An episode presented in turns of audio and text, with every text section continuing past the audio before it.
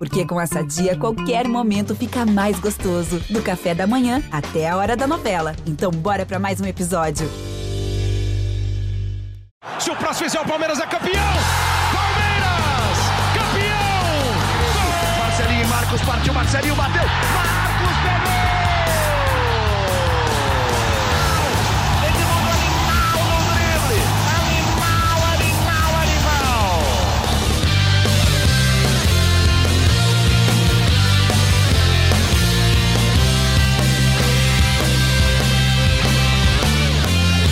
Você que se liga no GE, eu sou Leonardo Bianchi. Calma, não desligue seu tocador, você não está no podcast errado. Tô aqui invadindo o GE Palmeiras e trouxe dois representantes alviverdes para invadirem também o GE Santos pra gente fazer aqui uma bagunça, um episódio diferente, um crossover de finalistas da Libertadores.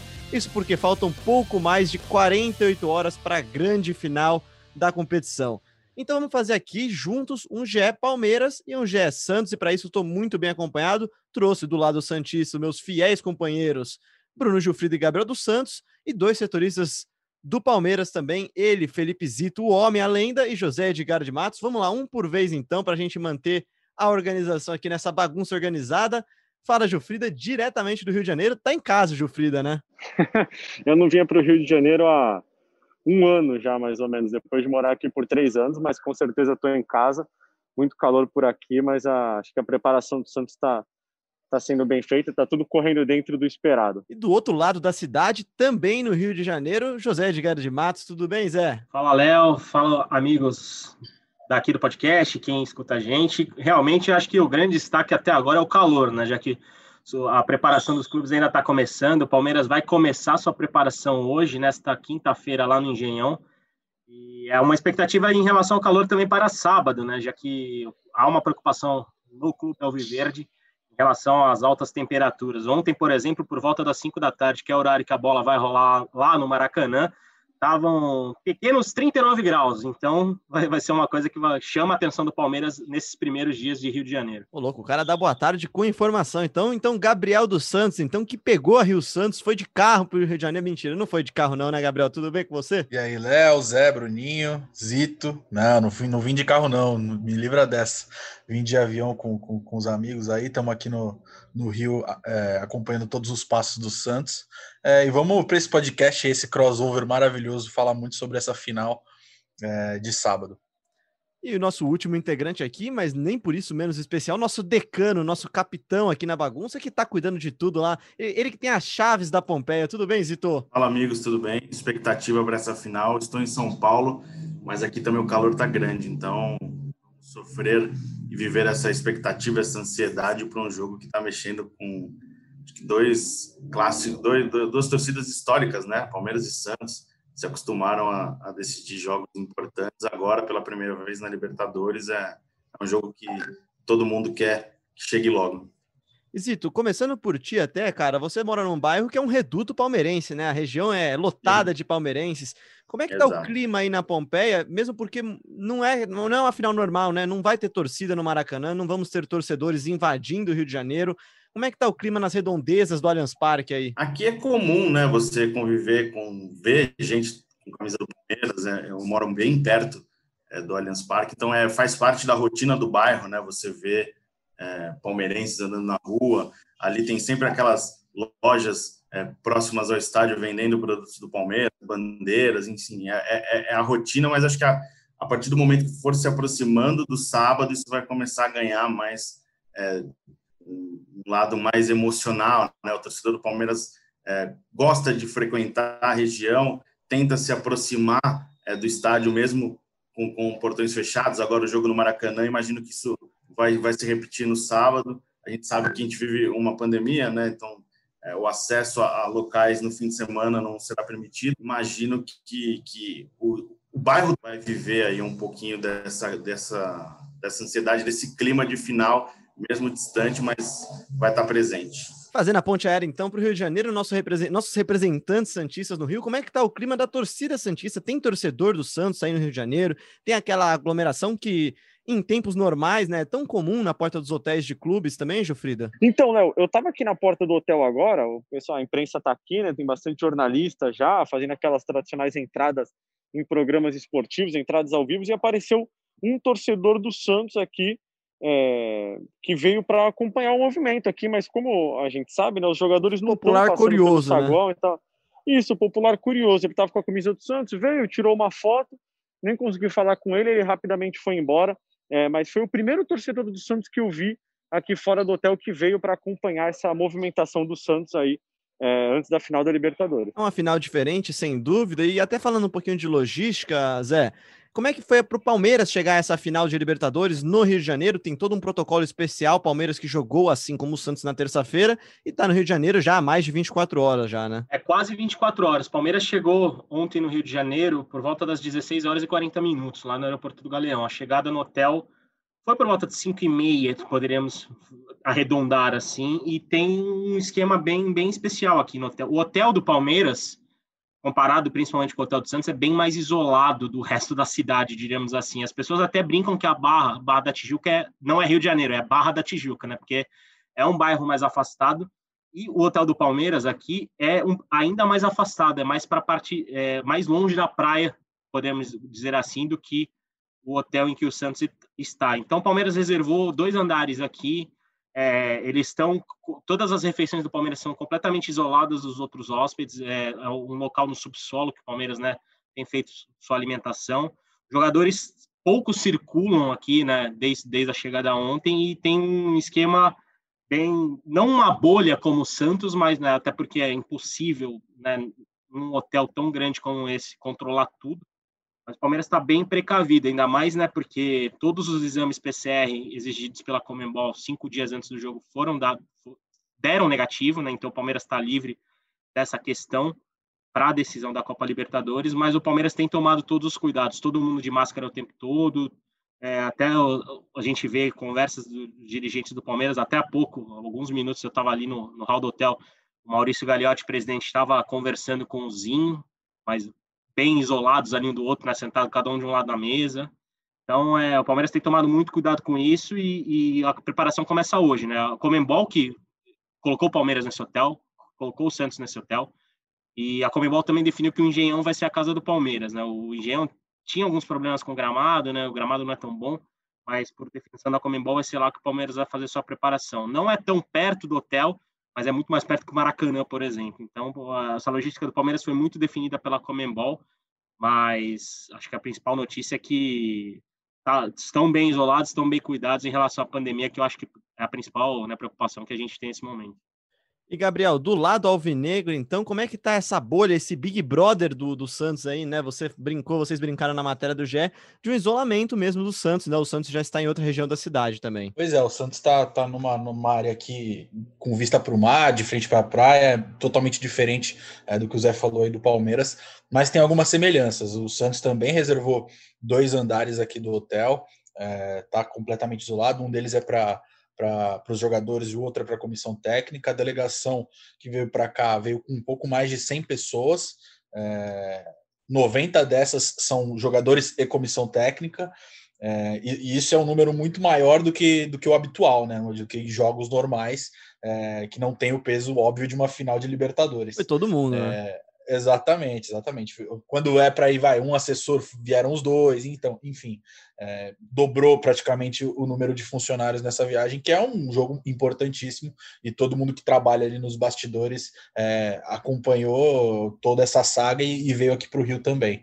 É, assim como o Palmeiras Santos também fechou dois andares, também tem alimentação é, isolada, fecharam o primeiro andar ali do hotel é, para essa alimentação. Sempre que o Santos vai sair daqui, tem uma grade de isolamento, é, os jogadores estão estritamente proibidos de sair, né, de, de sair do hotel.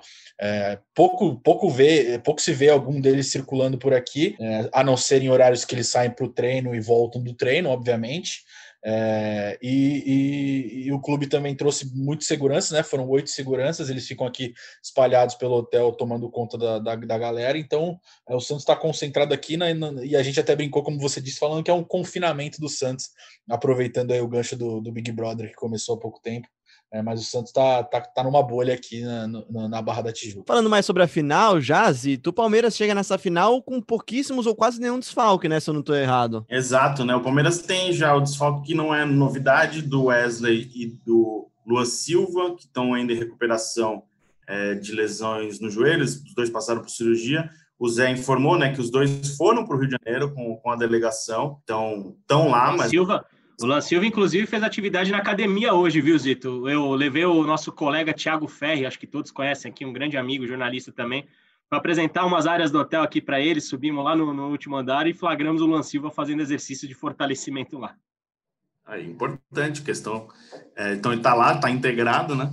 E o restante, o Palmeiras já teve o retorno do Felipe Melo, do Gabriel Verón, do Patrick de Paulo. O Palmeiras usou esses últimos jogos para dar um pouquinho mais de ritmo para esses jogadores, mas a tendência é de força máxima, sim, é, para o Abel escalar o Palmeiras é, no, no sábado. Lembrando que no jogo contra o Vasco ele poupou 12 jogadores, então aí dá já para tentar imaginar um pouquinho da escalação do Palmeiras. Pelo menos ele mostrou essa preocupação de preservar esses jogadores, pensando na final da Libertadores.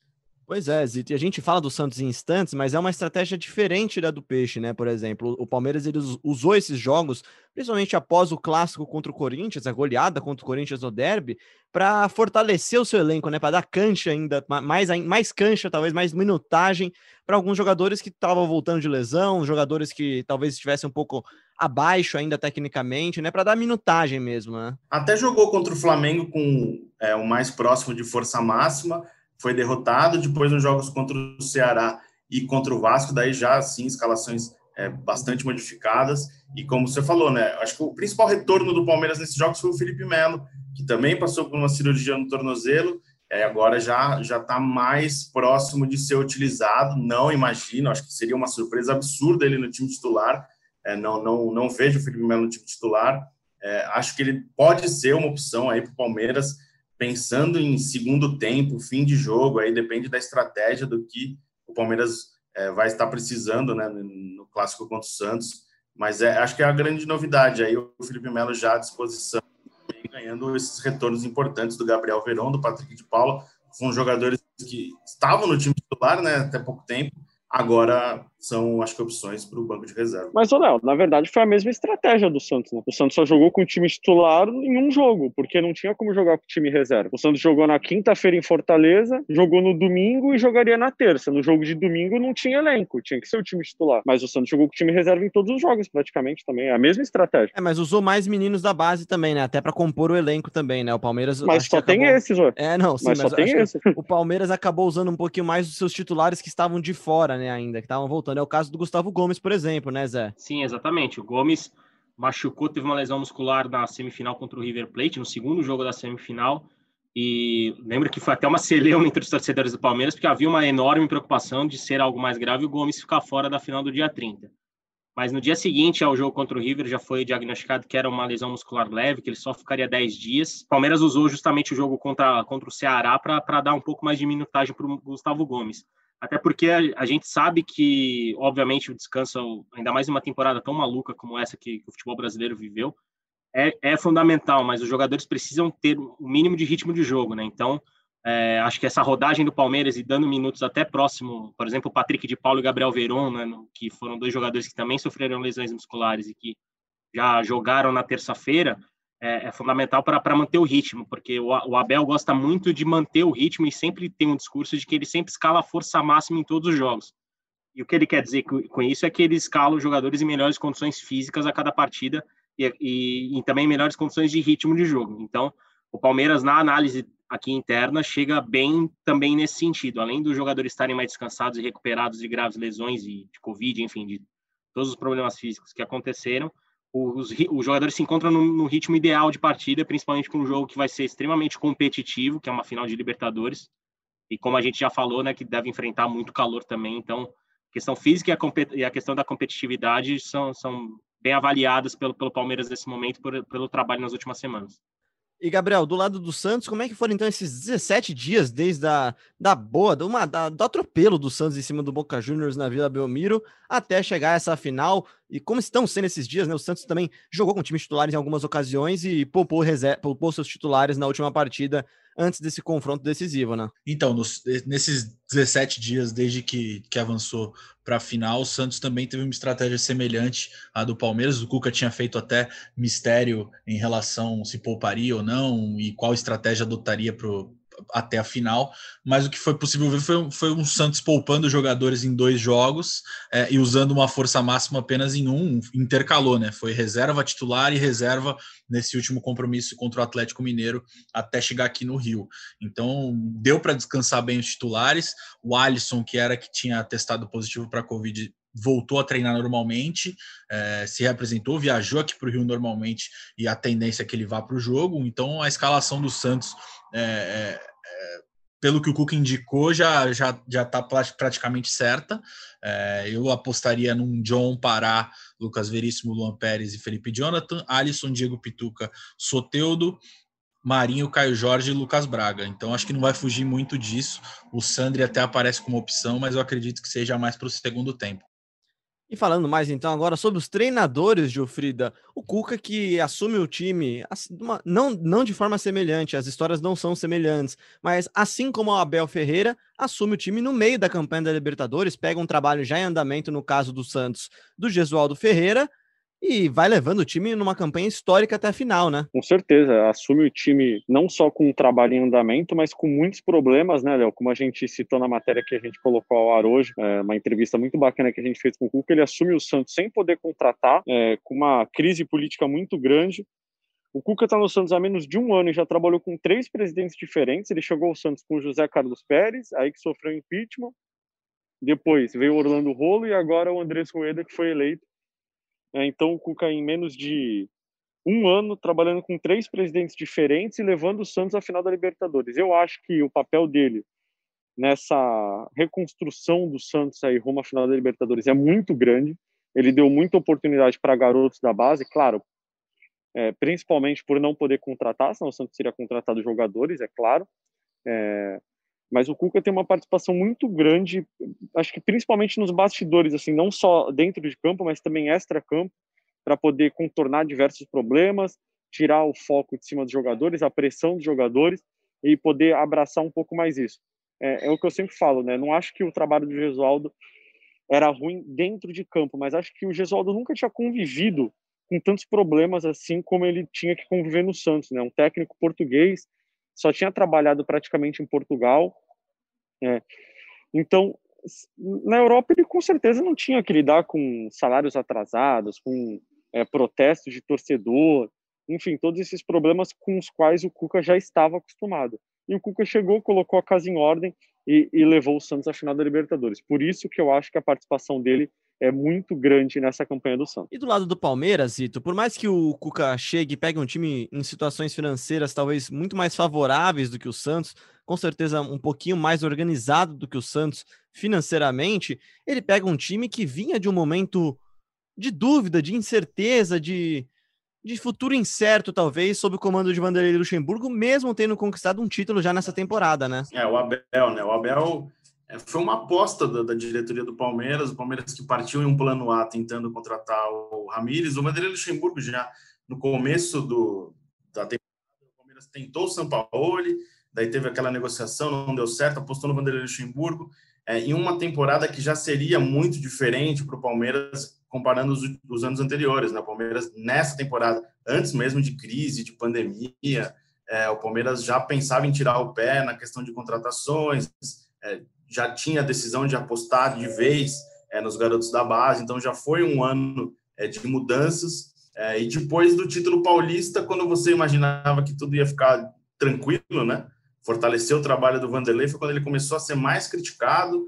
É, as, as, atuações do Palmeiras foram muito ruins depois do, do, Campeonato Paulista, até no Campeonato Paulista. Não, não, não foi uma coisa, é um título um time jogando muito bem, mas conquistou um título importante contra o rival. E aí essa sequência no Campeonato Brasileiro derrubou o Vanderlei e trouxe o Abel em uma expectativa de novidade, de identidade, de uma mudança é, de filosofia para o time. É, ele teve uma, um trabalho muito facilitado é, na sua adaptação naquele momento de transição do que o Palmeiras foi comandado pelo Andrei Lopes. Ali o Palmeiras começou a se reorganizar, a encaixar novamente, e é mérito da, da comissão é, do Abel encarando ali um, um período sem treinamento praticamente. Palmeiras ainda na final da Copa do Brasil, tentando disputar alguma coisa no Campeonato Brasileiro, na final da Libertadores. É um, um período que o Palmeiras contratou muito pouco. É, o Palmeiras, com o Abel, trouxe o Kusevich, que não foi nem indicação do Abel, também trouxe o Alain Pereira ali para tentar ajustar e deixar o seu, o seu elenco de uma maneira mais equilibrada. É, e conseguiu é, embalar e, e, levar o Palmeiras às decisões. São, são, acho que são sim momentos diferentes, mas que sim, os, os dois clubes passaram por, por turbulências, tanto que trocaram de comandantes, né? É, mas o Abel conseguiu aí é, engatar uma sequência muito boa e levar o Palmeiras à decisão. Eu não vejo até muita ligação do trabalho do Vanderlei para esse trabalho atual. É, é, um, é um, time com uma identidade é, totalmente diferente e é mérito da comissão que está agora é, levando o Palmeiras nessa possibilidade de disputar um título sul-americano tão importante. E muita gente fala isso, né? Muita gente comenta isso, né, Zito, de, de ter uma relação entre os trabalhos. Na sua visão, não há essa relação, então. Eu acho que o trabalho do Vanderlei foi importante, é, não, não dá para descartar isso, porque foi um momento que ele aceitou na, todo o seu nome, seu peso com o Palmeiras. Ele aceitou um time com duas contratações apenas no começo da temporada. Ele aceitou trabalhar com a molecada e ele teve acertos também. Ele trouxe o Felipe Melo para a zaga, que, no meu ver, foi uma decisão acertada, mesmo com o Felipe agora novamente como volante. Ele recuou o Zé Rafael como volante, foi ali uma iniciativa dele é, traz, recuar um pouquinho o Zé Rafael, e é um dos destaques do Palmeiras hoje. Então, o trabalho do Vanderlei, sim, tem é, é, coisas positivas, mas hoje a gente vê um Palmeiras muito diferente, mais intenso, que era o que a diretoria buscava. É um time com rodando mais o elenco, a gente vê o Emerson Santos jogando e jogando bem. É, o Gustavo Scarpa voltou a ser opção, era titular até pouco tempo. Então, é, ele soube trabalhar bem é, o elenco e tem participação muito importante é, nessa chegada do, do, Palmeiras nessas finais. É, eu acho, eu acho que além o grande mérito do Vanderlei Luxemburgo nesse caso é o trabalho com os meninos, né? Lembrando que Patrick de Paulo e Gabriel Menino subiram com ele no início da temporada. São, eram dois nomes que já estavam meio que programados para fazer parte do profissional do Palmeiras. Mas foi o Luxemburgo que deu minutagem e que deu cancha para eles. Eles viraram titulares do Palmeiras sob o comando do Lucha. Mas eu acho que em relação aos jovens, o maior mérito do Lucha é o Danilo. O Danilo Exatamente. que hoje é. Era isso que eu ia falar. O Danilo que hoje é titular do Palmeiras e é titular indiscutível do Palmeiras. O Danilo era reserva do time sub-20 do Palmeiras. O Luxemburgo enxergou no Danilo o potencial. A comissão técnica do Vanderlei Luxemburgo enxergou o jogo no Danilo, que era um reserva do sub-20 no momento, e subiu e hoje é titular incontestável do meio-campo do Palmeiras, barrando Patrick de Paula e barrando também Felipe Melo. Porque o Felipe Melo, mesmo se ele tivesse condições de jogo, se ele tivesse 100% para essa final, na minha visão, dificilmente ele seria titular pela bola que o Danilo está jogando. O Danilo é um dos melhores jogadores do Palmeiras desde a chegada do Abel Ferreira. E é total mérito da comissão técnica do Vanderlei Luxemburgo, que puxou ele como um reserva do Sub-20 para hoje ser titular e fundamental num time que pode ser bicampeão da Libertadores. E voltando ao Santos, o Santos também é marcado por meninos nessa temporada, né, Jufrida? O Santos que, como a gente falou, sem poder contratar, encontrou na base não só soluções, mas, mas bons achados, né? Bons jogadores, jogadores que, que não só completam o elenco, jogadores que são importantes. É o caso do Sandro, é o caso do Caio Jorge, que começa a campanha da Libertadores com 17 anos, né? Já, já tá passando tanto tempo essa Libertadores desde que começou que ele vai acabar com 19 daqui a pouco. Mas começou com 17 anos, é titular do time. Enfim, um time que tem meninos da vila na, no seu time titular, mesmo que já não meninos mais. É o caso do Lucas Veríssimo, é o caso do Alisson, enfim. É, como sempre, a base muito importante para o Peixe também, né, Jufrida? Com certeza, Léo, ainda mais num cenário em que o Santos não pode contratar, né? Então, o Cuca até fala na nossa entrevista que ele buscou soluções sempre indo atrás de algum menino. É, ele não, não tinha como contratar, como ir ao mercado, então ele ia nas categorias de base, buscava algum jogador que ele via potencial e chamava o time principal.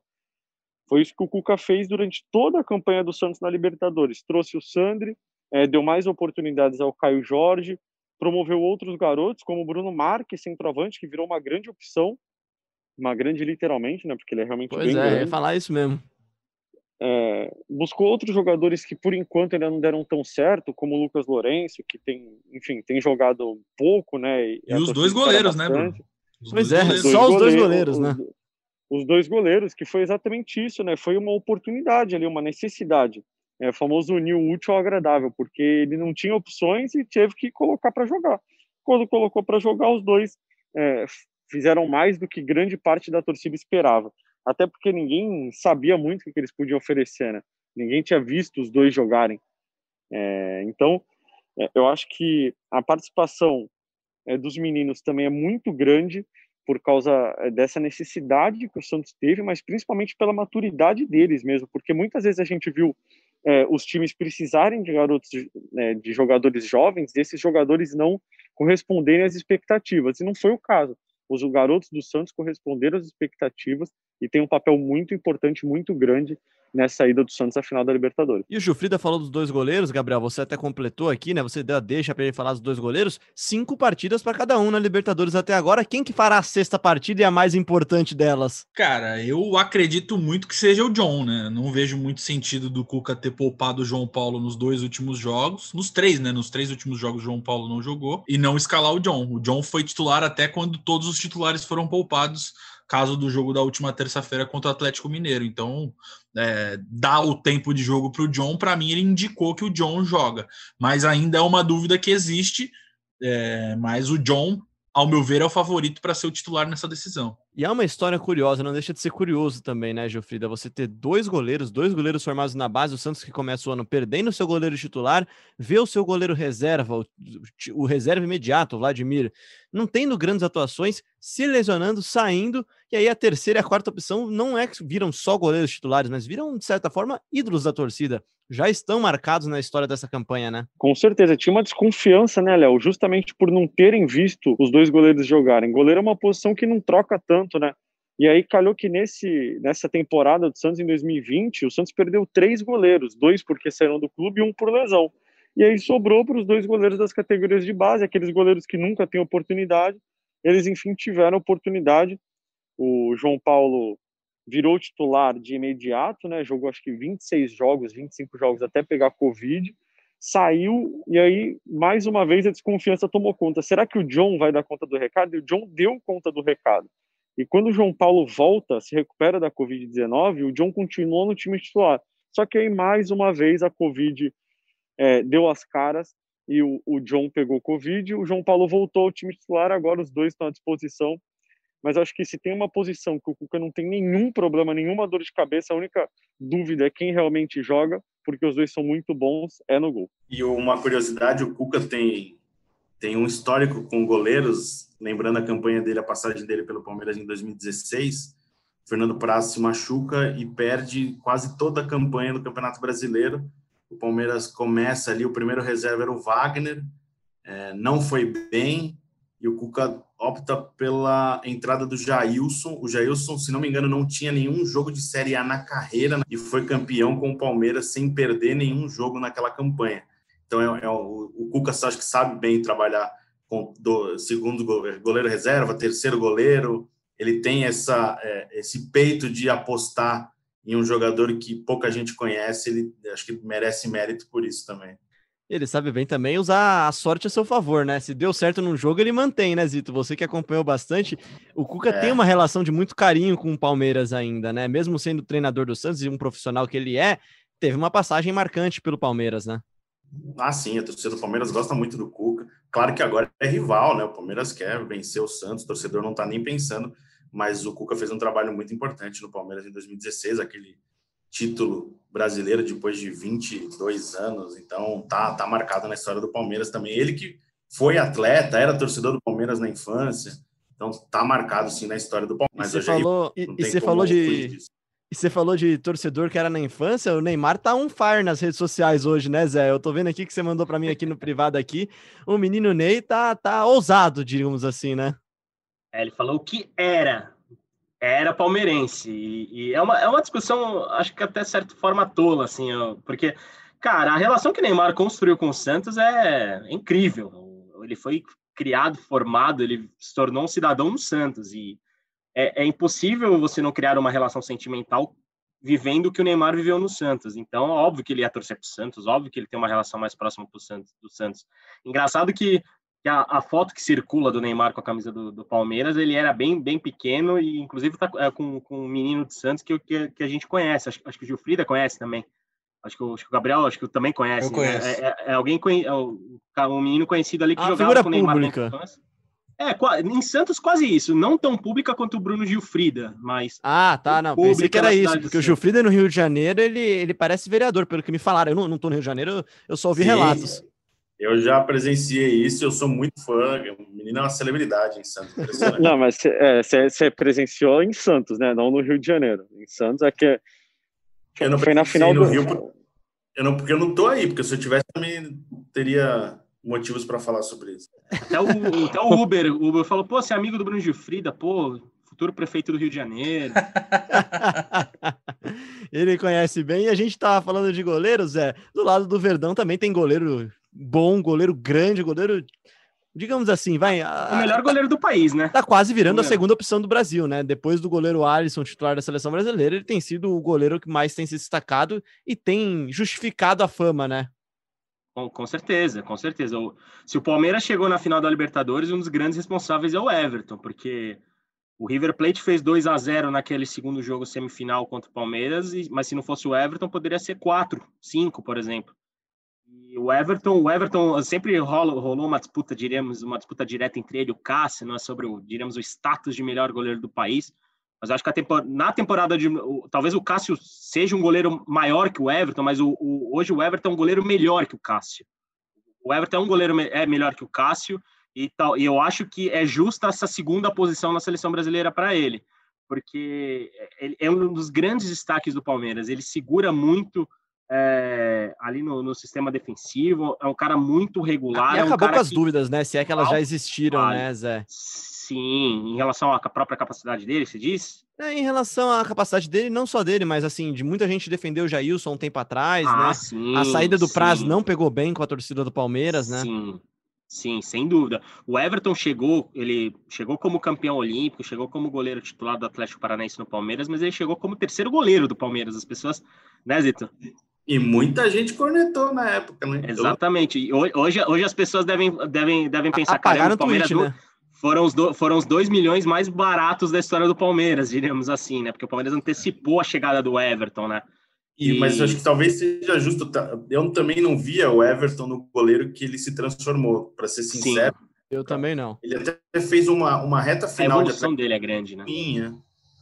Então eu não vi o Everton, o goleiro que ele virou hoje. Hoje ele virou um goleiro que é referência do time. Ele pode vestir, ele pode ser capitão, ele a gente vai, pode até chegar em algum momento discutindo ídolo ou não, né? Eu acho que é um ídolo do Palmeiras já, faz por merecer, já foi campeão brasileiro, campeão paulista.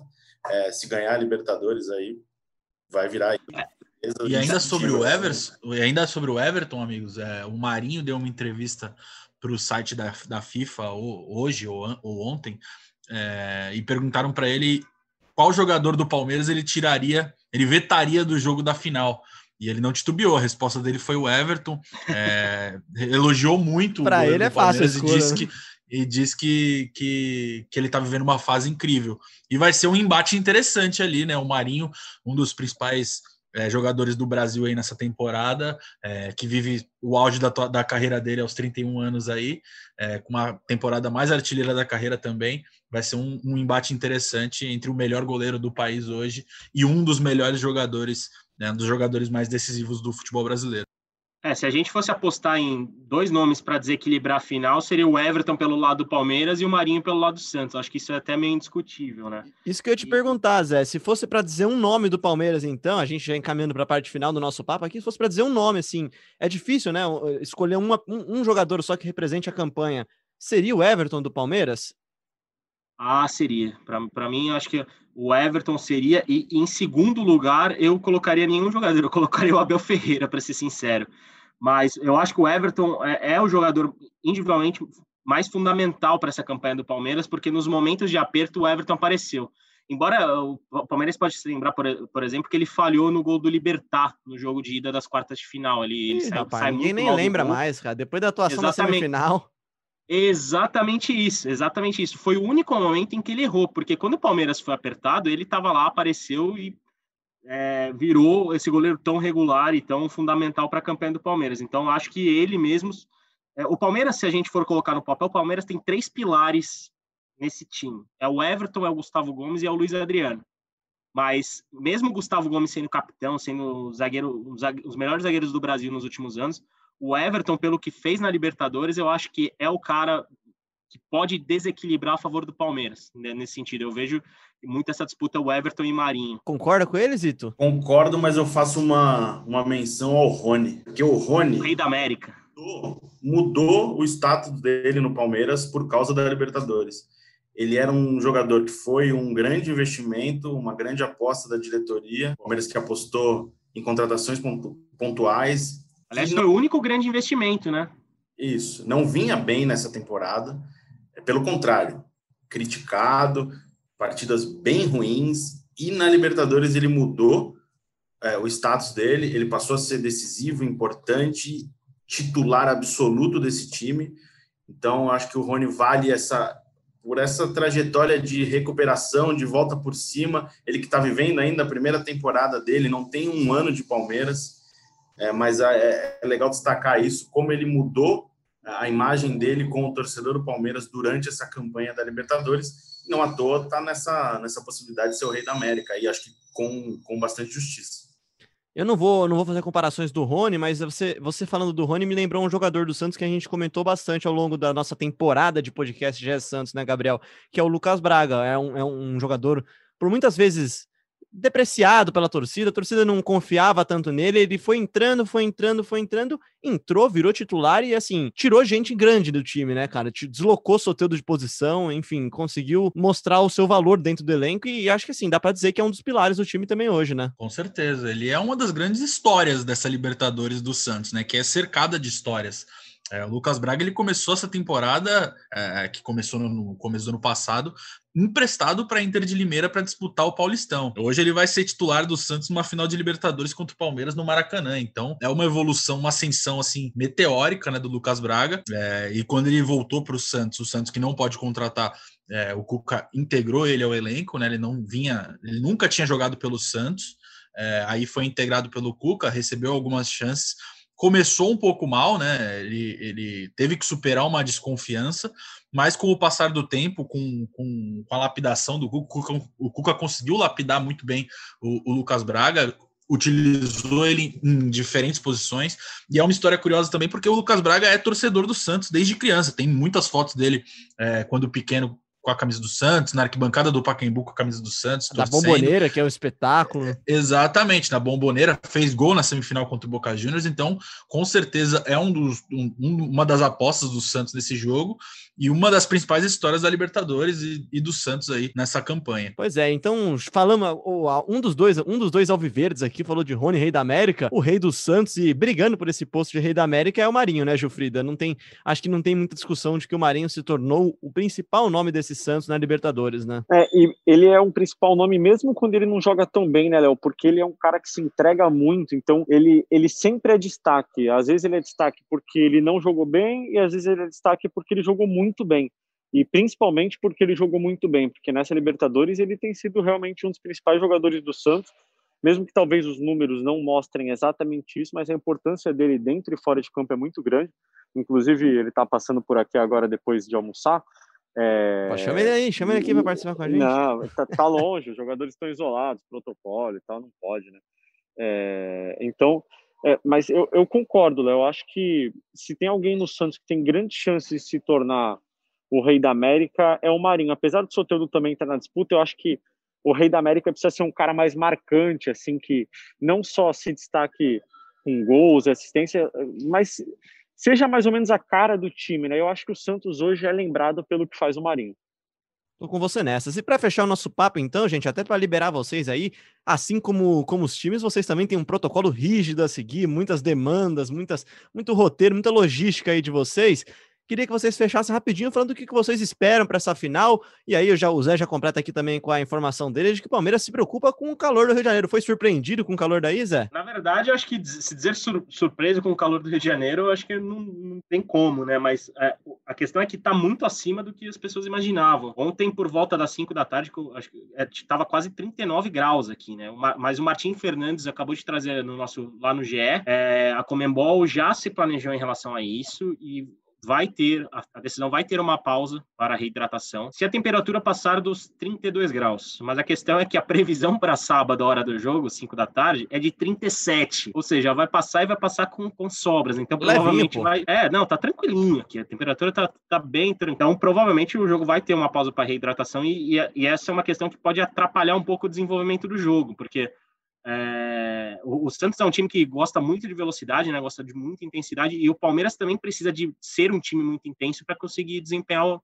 o, melhor nível, né? O nível que o, que o Abel sempre exige. Então, a, a, temperatura pode ser um fator bem determinante e chama atenção para a partida de sábado. Então, então para fechar, então já agradecendo demais sua presença aqui, o que, que você espera para esse Palmeiras e Santos, esses Santos e Palmeiras que decidem a América, né? Olha, eu acho que vai ser um jogo emocionante para os dois lados e se a gente pegar o retrospecto recente, a chance de terminar nas cobranças de pênalti é enorme. As últimas cinco decisões aí, Palmeiras e Santos em mata-mata, foi tudo para os pênaltis, que pode, pode se repetir aí nesse jogo. Acho que vai ser um jogo bem, bem pegado, de, de emoção mesmo. É, não vejo um jogo com muitos gols, não vejo um jogo com um time sobrando em campo. Eu acho o jogo muito igual. É, vai ser decidido mesmo no detalhe. É, tô, tô na expectativa, tô ansioso para ver esse jogo.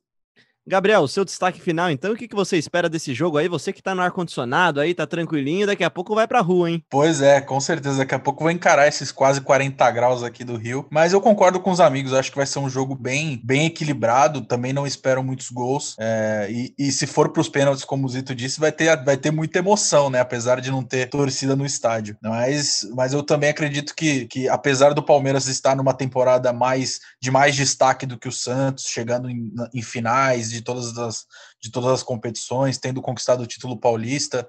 É, eu acredito que como é, mata, como é um jogo só, né? Um jogo só, um jogo único. É, eu acho que não tem favorito. Eu acho que qualquer um pode ser campeão aí no, no próximo sábado.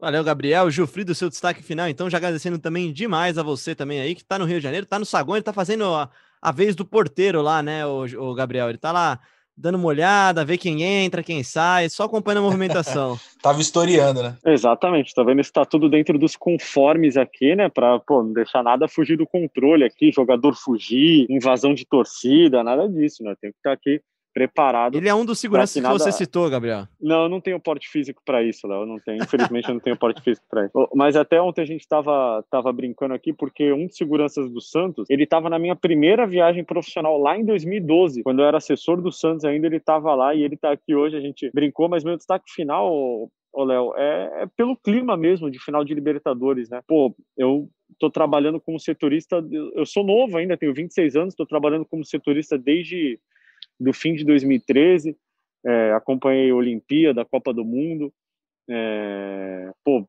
três anos aqui no Rio de Janeiro, cobri o Flamengo, final de Sul-Americana, é, viagem internacional, enfim, cobri diversos eventos, assim, mas acho que nada se compara, é, mesmo que seja sem público, sem torcida, nada se compara a uma final de Libertadores. Assim, acho que o Gabriel e o Zé que estão aqui também vivenciando isso podem dizer, acho que é, pela quantidade de pessoas da, de comissão técnica, da delegação, o clima, é, as apreensões, a quantidade de jornalistas, acho que tudo isso. Ser um clássico um também, um né, Gilfrida?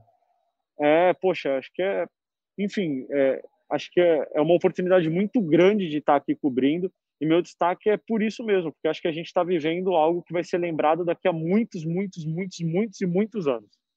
Exatamente, um momento histórico e, e, e, falando mais profissionalmente, é um dos mais, o mais importante da minha carreira, pelo menos da minha curta carreira. Né? Eu sou mais novo que você, tenho 24 anos só e, e muito grato por estar vivendo tudo isso ao lado de, de amigos de cobertura e, de ter essa história para contar é, que eu fui na final do, do no Maracanã, Santos e Palmeiras, enfim, por tudo que, que esse jogo representa, é um momento muito muito feliz da minha vida e, e histórico, certamente.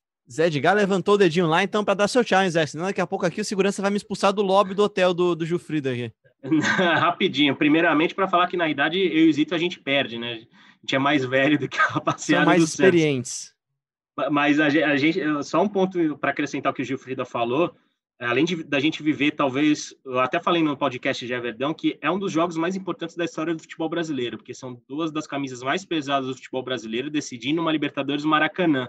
Eu acho que o que a gente tem um peso histórico, acho que eu, Gilfrida e o Gabriel, a gente acho que vão concordar comigo, é que o quanto a gente se sente privilegiado de estar, de vivenciar isso e, de ver isso, porque a gente viveu um 2020 tão complicado de pandemia, de isolamento, o futebol foi extremamente afetado, né? Então pouquíssimas pessoas vão ter acesso a isso. E a gente poder trabalhar e contar essa história, acima de tudo, é um privilégio e é só agradecimento por, por, por sábado, 17 horas, a gente está lá no Maracanã, tentando contar a melhor história e a história mais gostosa possível, independente de quem venceu, de quem não de quem perder.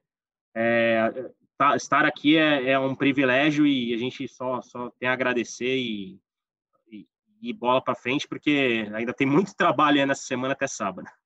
Fica a lamentação de não ter torcida. Concordo, assino embaixo de tudo que vocês falaram. É um momento histórico para o futebol brasileiro. E que coisa mais incrível do que ter um Palmeiras e Santos, o Palmeiras da academia e o Santos de Pelé se enfrentando no Maracanã, que é uma segunda casa, é a segunda casa dos times paulistas e é a casa do futebol brasileiro. Gilfrida, Gabriel, Zé Edgar Matos, Felipe Zito, muito obrigado pela participação de vocês. Muito obrigado a todos vocês que nos ouviram até aqui, os palmeirenses, os santistas. Espero que vocês tenham gostado. Acompanhem tudo no GE.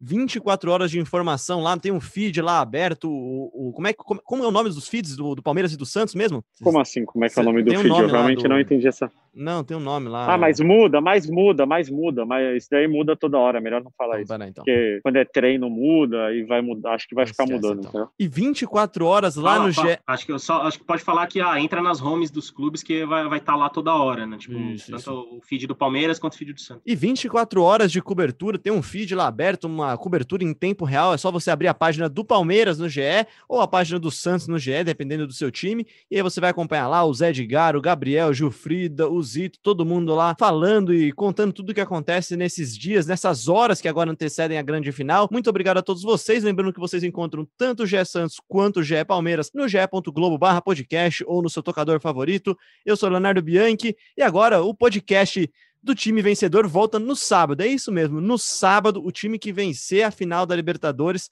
terá uma edição exclusiva do podcast, seja o Gé Santos ou seja o Gé Palmeiras, logo após o apito final, acabando, acabando um pouquinho da festa, levantou a taça, a gente senta para gravar um podcast em breve para vocês no ar. Grande abraço e até sábado ou até a próxima oportunidade. Partiu Zapata, sai que é sua, Marcos! Bateu pra fora!